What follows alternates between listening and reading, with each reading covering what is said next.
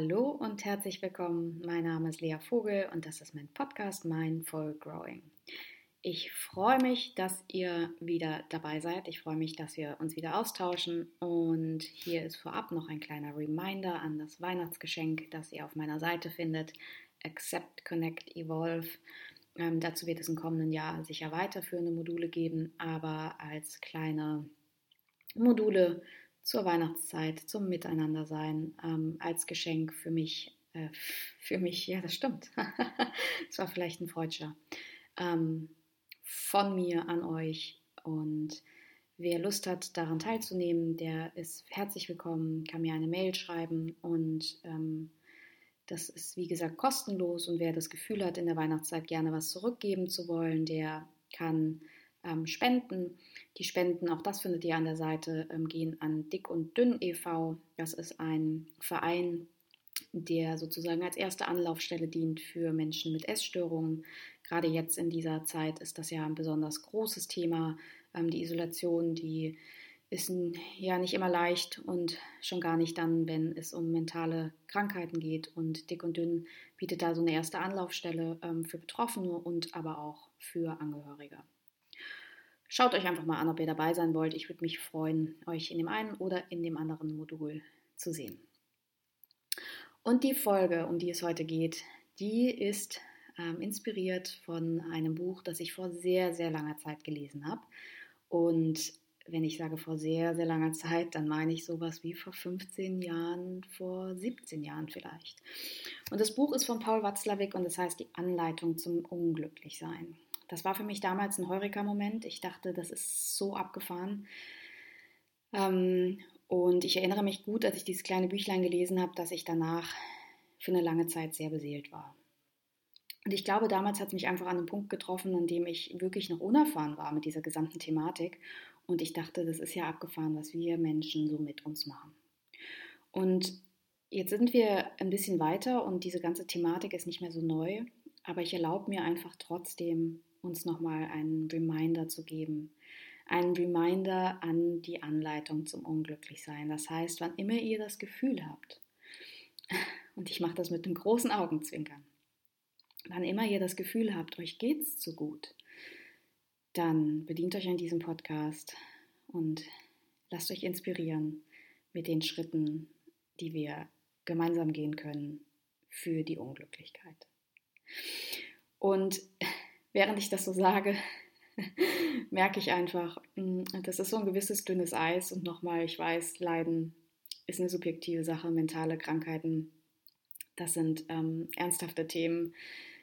Wisset, wie ich es meine. Und wenn nicht, dann hört alle anderen Podcasts davor und danach. Und ihr wisst, dass ich das, ähm, dass ich einfach uns, uns allen ein kleines Augenzwinkern schenken möchte in etwas, was manchmal ganz schön anstrengend sein kann.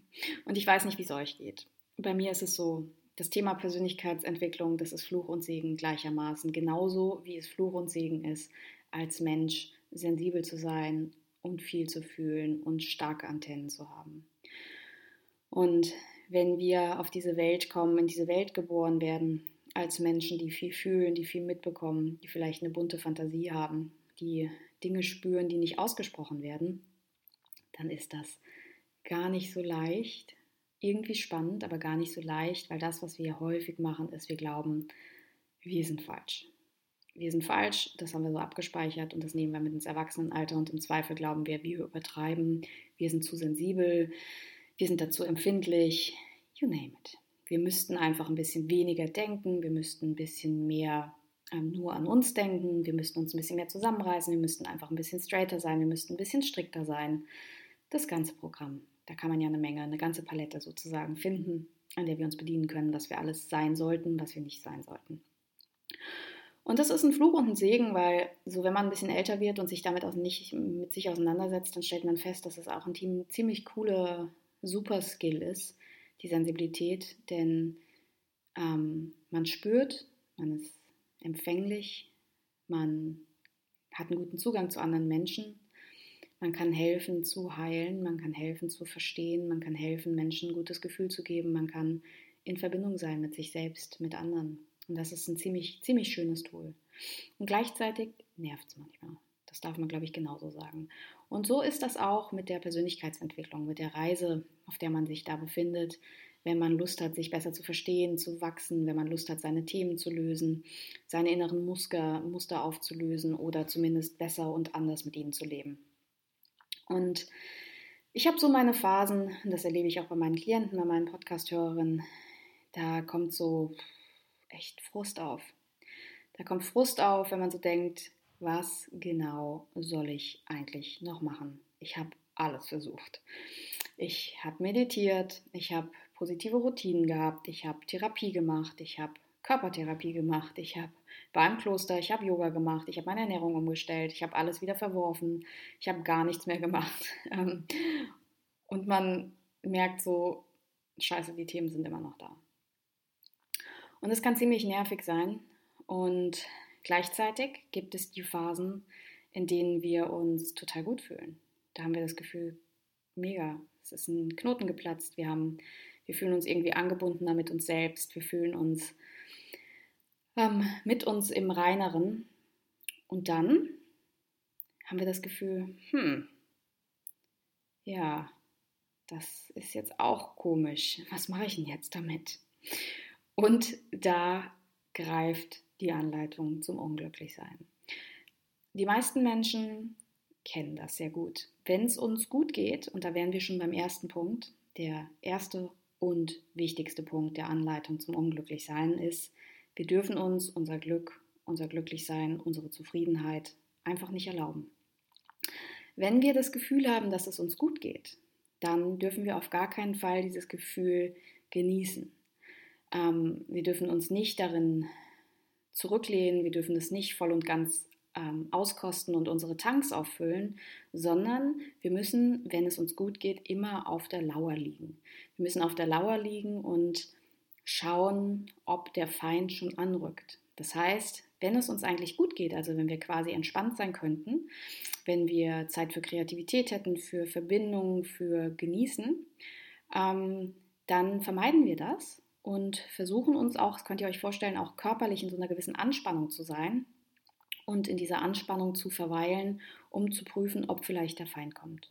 Warum machen wir das? Naja, einfach weil wir nicht glauben können, dass wir glücklich sein verdient haben. Wir können nicht glauben, dass, dass es jetzt so ist. Weil wir waren so lange unglücklich, dass wir einfach nicht akzeptieren, wenn wir glücklich sind. Und wenn wir jetzt den Feind nicht sehen können, wenn wir also die Gefahr nicht sehen können, dann, und das ist wirklich eine sehr, sehr gute zweite ergänzende Regel sozusagen, dann können wir anfangen zu wühlen. Also wir können sozusagen versuchen, alte Themen nochmal aufzureißen. Ähm, wir können vielleicht einfach ein bisschen kritischer auf unsere Umwelt schauen. Wenn wir gerade mehr oder weniger zufrieden sind, weil alles läuft, dann dürfen wir auf gar keinen Fall den Fehler machen, dass wir mit dem gewöhnlichen Leben, also mit dem Leben, in dem es kein extremes Hoch oder kein extremes Tief gibt, dass wir mit dem zufrieden sind. Wir müssen dann wirklich ähm, quasi mit so einem kleinen Monokel oder so einer kleinen Lupe müssen wir unsere Umwelt kritisch betrachten und wir können dann entweder Themenfelder nochmal aufreißen, zum Beispiel den Job oder die Beziehung hinterfragen, die Einstellung zum Leben hinterfragen mm, oder gerne auch einfach die eigene Erscheinung hinterfragen.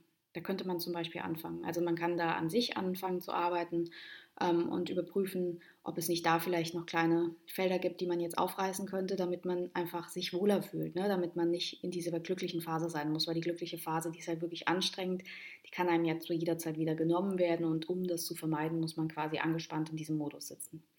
Das heißt, um das zu vermeiden, in dieser Glücklichkeit zu sitzen ähm, und um zu vermeiden, dass die anderen denken könnten, dass man glücklich wäre, äh, kann man dann entweder an sich oder, das ist auch ganz gut möglich, man kann an anderen Menschen anfangen, ähm, die Fehler zu finden.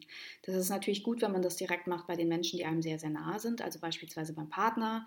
Ähm, das hilft dann auch, wenn man den einfach ein bisschen kritischer beäugt. Das heißt, man kann anfangen, diesen, diesen Menschen, den man da mag, mit dem man zusammen wohnt, mit dem man zusammen lebt, mit dem man vielleicht zusammen Kinder erzieht, kann man einfach anfangen, ähm, ein bisschen kritischer zu beäugen und dann merkt man vielleicht Dinge, die stören. Ne? Ähm, die Art, wie er kaut oder sie kaut, die Art, wie man beim Einschlafen aussieht, die Art, ja, eigentlich auch, wie wenig Zeit die so für uns haben. Ne? Und dann könnte man theoretisch ein bisschen näher forschen und ähm, gut und klassisch auf die Fehler achten. Und wenn das von sich aus noch nicht ähm, reicht, wenn da noch nicht genug zu holen ist, dann kann man natürlich anfangen, auch mit dem eigenen Mindset zu arbeiten. Ne? Also man kann zum Beispiel anfangen, mehr im Mangeldenken zu sein. Man kann den Fokus und das Spotlight, da könnt ihr euch vorstellen, ihr habt so eine kleine, ähm, wie man das in so Bergbauarbeiten hatte, so, einen kleinen, so eine kleine Stirnlampe an. Und mit dieser Stirnlampe könnt ihr einfach immer auf die Dinge schauen im Leben, die noch fehlen oder die noch nicht richtig sind. Also ihr könnt euch im Prinzip immer das Gefühl geben, dass ihr noch nicht angekommen seid. Das ist im Übrigen generell ein ganz guter Tipp.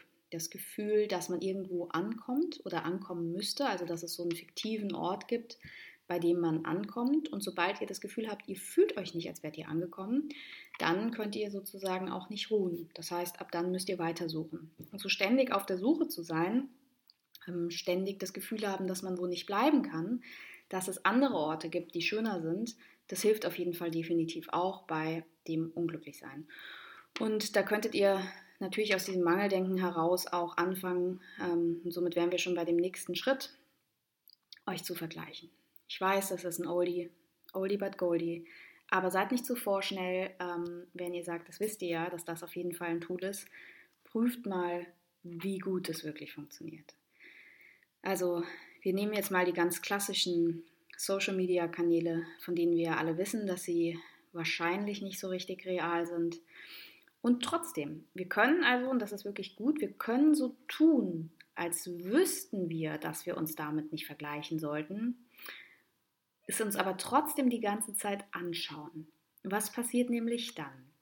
Dann tun wir so, als würden wir uns nicht vergleichen, während wir uns aber natürlicherweise damit vergleichen. Denn das, was wir häufig sehen, das wird unsere Realität und mit unserer Realität vergleichen wir uns. Wir versuchen uns da einzubetten, wir versuchen da einen Platz zu finden und häufig ist es eben so und deshalb ist es so genial, dass wir und unser Leben schlechter abschneiden als diese wundervollen geposten Bilder. Das heißt, ein wunderbares Tool, um sich in die Unglücklichkeit zu stürzen, ist das Vergleichen mit anderen Menschen. Ähm, das können Freunde sein, das können Fremde sein, das können natürlich möglichst ähm, professionelle Instagrammer oder Facebooker, gibt es das noch? oder äh, TikToker. Ich glaube, die sind ein bisschen zu jung, aber ich weiß es nicht genau. Ich war noch nie bei TikTok. Ähm, ich glaube aber, dass es auch ein wundervolles Tool ist, das man so ganz generell nutzen kann. Das heißt, wenn ihr wirklich wollt, dass es euch ähm, nicht gut geht, wenn ihr äh, Angst davor habt, dass es euch vielleicht zu gut gehen könnte, dann nehmt das auf jeden Fall als Tool, ähm, das Tool des Vergleichens. Das Tool des Vergleichens, ähm, das könnt ihr auch nutzen. Das muss nicht mal mit anderen Menschen sein, sondern sozusagen mit, wie, ähm, wie ein Leben aussehen sollte. Also ihr könnt euch auch immer sozusagen messen an einem Bild, wie es sein müsste. Also ihr habt eine gewisse Vorstellung davon, wie Weihnachten zu laufen hat, vielleicht inspiriert durch alte Disney-Filme oder durch die Märchen, die wir gelesen haben, die ja, by the way, wirklich auch unseren, unser Mindset prägen.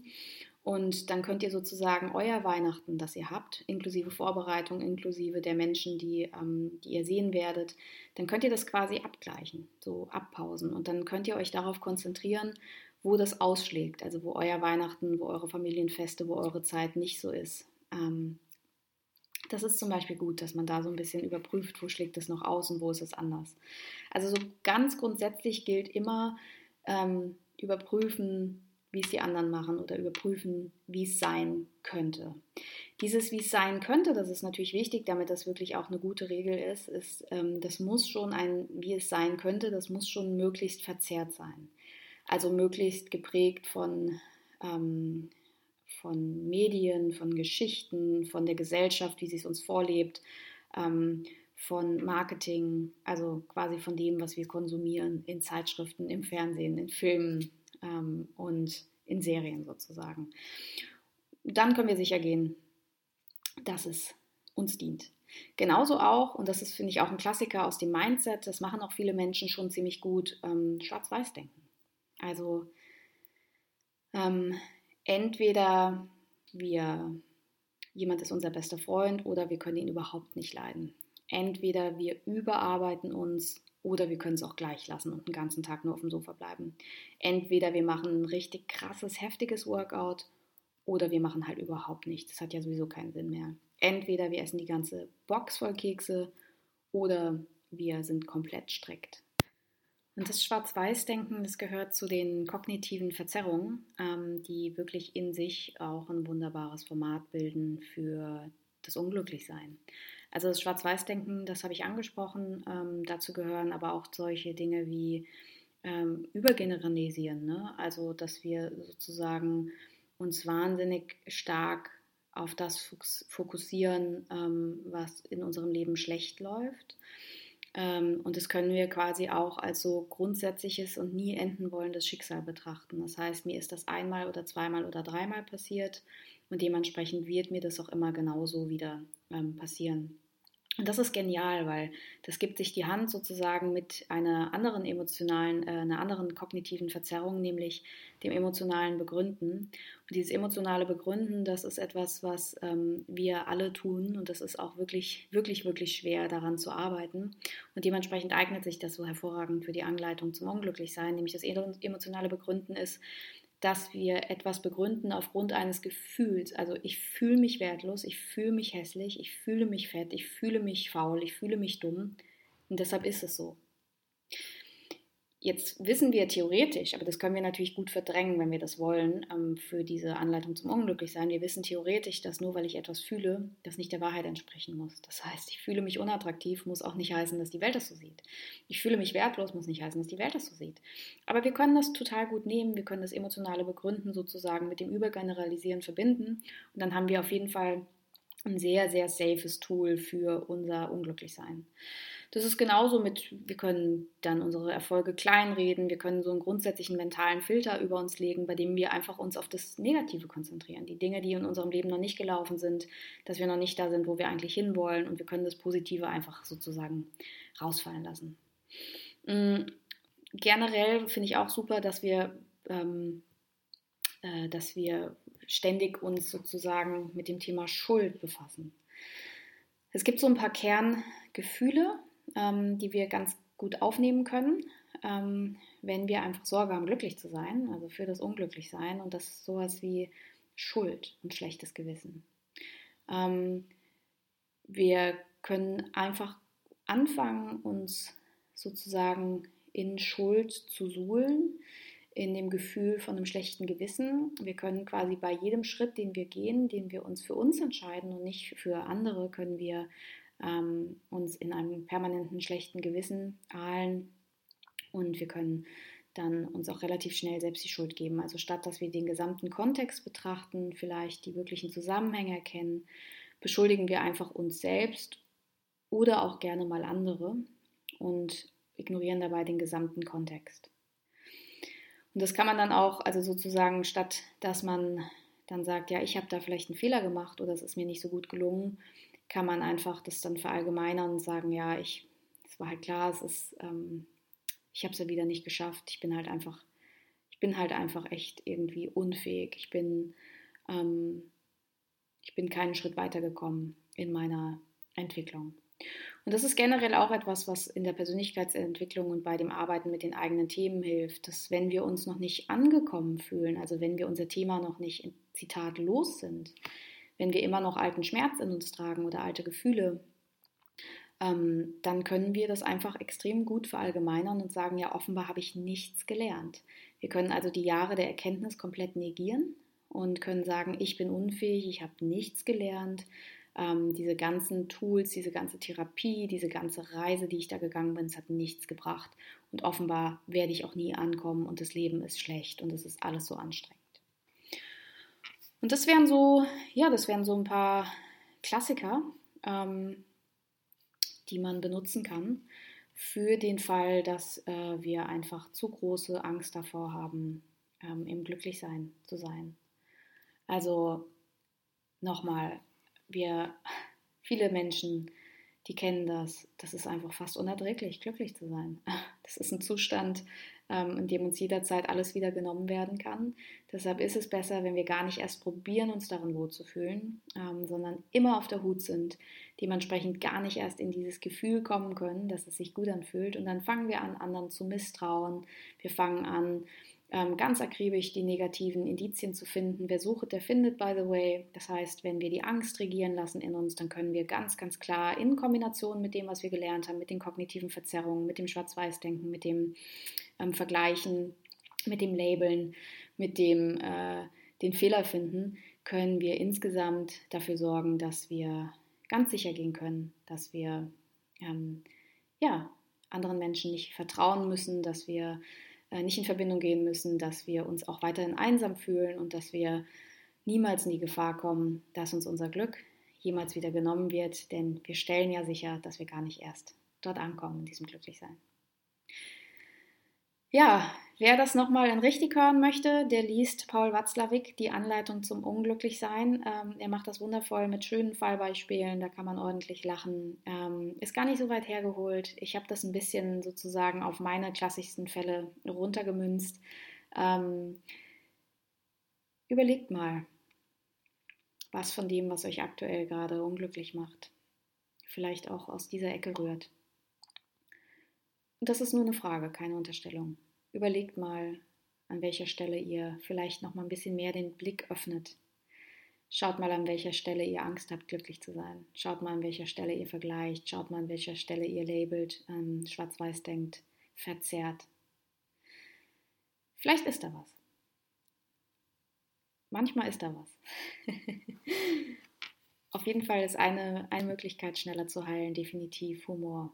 Und ich hoffe, davon habe ich euch ein bisschen was gegeben gerade. Ähm, fühlt euch gegrüßt von mir zu euch. Wisset, ihr sitzt nicht allein im Boot, wir alle sitzen drin. Es kann so anstrengend sein. Es kann so anstrengend sein. Und zwar die Reise und das Glücklichsein. Und das Glücklichsein, wenn man sich nicht erlaubt. Und das Glücklichsein, wenn man es doch so gerne wäre, aber Angst hat es zu sein, weil man Angst hat es zu verlieren. Es kann anstrengend sein und manchmal müssen wir uns dann einfach mal hinsetzen, die Füße ausstrecken, mal tief ein- und ausatmen und überlegen, was mache ich da eigentlich? Was mache ich denn da eigentlich? Könnte doch auch alles einfacher sein. Ja, dann hat man vielleicht mal fünf Minuten so ein bisschen mehr Frieden.